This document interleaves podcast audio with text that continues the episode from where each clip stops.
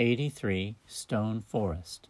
Stone Forest, located in the east of Kunming, is a spectacular set of limestone groups and the representative of South China's karst landscape. Known since the Ming Dynasty as the first wonder of the world, it is one of the most important attractions of Yunnan. An old local saying goes that if you have visited Kunming without seeing the stone forest, you have wasted your time.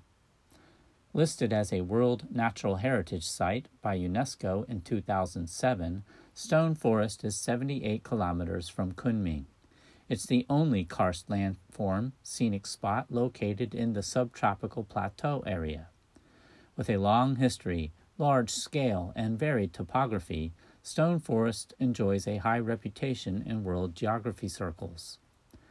The whole scenic area is very large, about 1,100 square kilometers, including various scenes stone forests, karst caves, waterfalls, underground rivers, etc.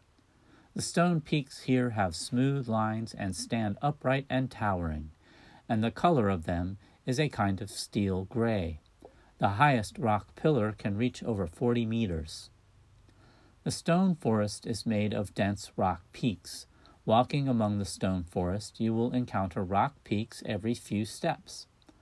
One of Shilin's most famous attractions is the Ashima stone, which legend says was formed after the beautiful Sani girl Ashima ran into the forest and was turned to stone after being forbidden to marry the man she loved.